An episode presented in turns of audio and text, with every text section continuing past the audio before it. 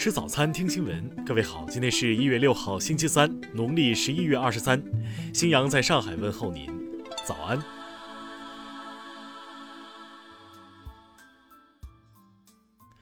首先来关注头条消息。法国主流媒体《费加罗报》三号报道，中国人的人均预期寿命历史性的超过美国人。据该报计算，受疫情影响。二零二零年，美国人人均预期寿命或由七十八点八岁降至七十六岁，而中国二零一九年的人均预期寿命为七十七点三岁。二零二零年不会因疫情而发生太大变化。《费加罗报》感叹说，在一九四九年新政权建立时，中国人的人均预期寿命是三十五岁，现在却超过了美国人。而美国人在一九四九年的人均预期寿命远超世界其他地区，这种曲线的交叉引人注目，却并不完全令人感到惊讶。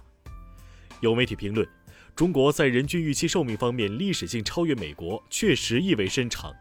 一方面，这是新中国成立以来中国人权事业取得非凡进步的缩影；另一方面，向来以人权教师爷自居的美国反攻自省已经刻不容缓了。听新闻早餐知天下大事。中国载人航天工程办公室昨天表示，二零二一到二零二二年预计将实施包括空间站核心舱、试验舱、载人飞船和货运飞船在内的十一次发射任务。商务部昨天发布《餐饮服务单位新冠肺炎疫情常态化防控技术指南》，要求有条件的餐厅要积极推广分餐制，提倡就餐时间不超过两小时等。国家发改委昨天指出，长江流域劣五类水质比例从二零一六年的百分之三点五下降到二零一九年的百分之零点六，二零二零年首次实现消除劣五类水体。交通运输部近日印发指导意见，提出四个方面十二项具体任务，推动自动驾驶技术试点和示范应用。经国家统计局核算。二零一九年，全国文化及相关产业增加值为四万四千三百六十三亿元，比上年增长百分之七点八，占 GDP 的比重为百分之四点五。昨天，中国华融资产管理股份有限公司原党委书记、董事长赖小民受贿、贪污、重婚一案公开宣判，被告人赖小民被判处死刑，剥夺政治权利终身，并处没收个人全部财产。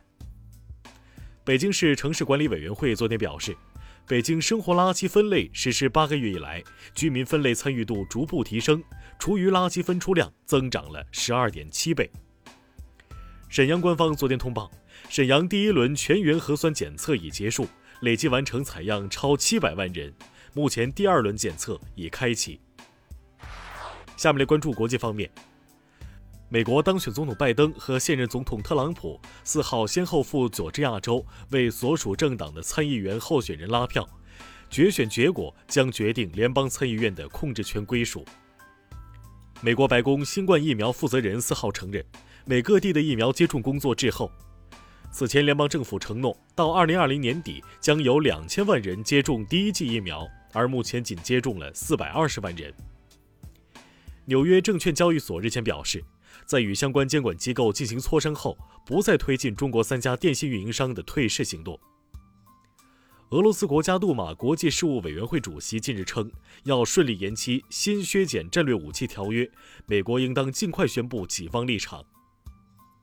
埃及卫生与人口部二号晚表示，埃及正式批准在埃紧急使用中国国药集团新冠病毒灭活疫苗。英国伦敦中央刑事法院日前裁定。不同于美国政府引渡维基解密创始人阿桑奇，美国司法部随后表示极感失望。为了让更多民众有机会接种两剂型新冠疫苗中的第一剂，丹麦卫生部门四号批准将疫苗接种间隔拉长至最多六周。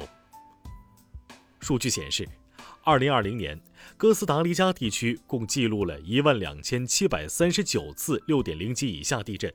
二零二零年也成为近十年来该国出现地震次数最多的一年。下面来关注社会民生。去年十一月，十八岁高三学生刘一宁徒手挡刀救人，造成右手筋脉断裂。近日，河南新乡警方为其颁发了见义勇为确认证书，并两万元奖励金。太原一男子去世六年被隐瞒，其子女冒领养老金超二十万。近日。当地法院以诈骗罪判处被告人有期徒刑四年。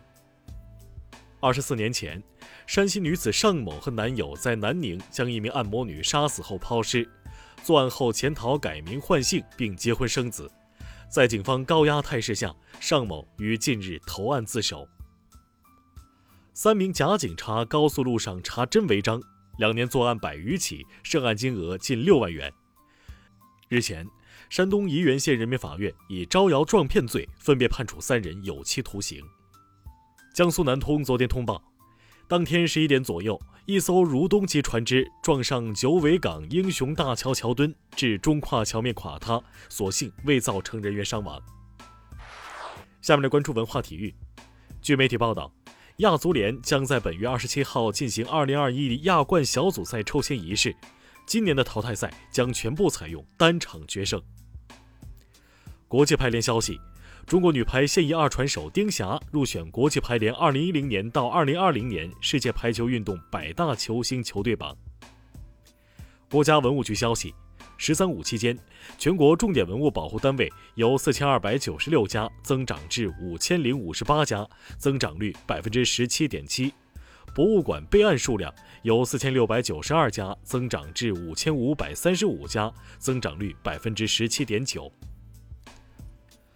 自然杂志最新气候科学研究论文预测称，在高排放的气候变化背景下，全球城市地区到二一零零年或将升温四点四摄氏度，湿度也会相对降低。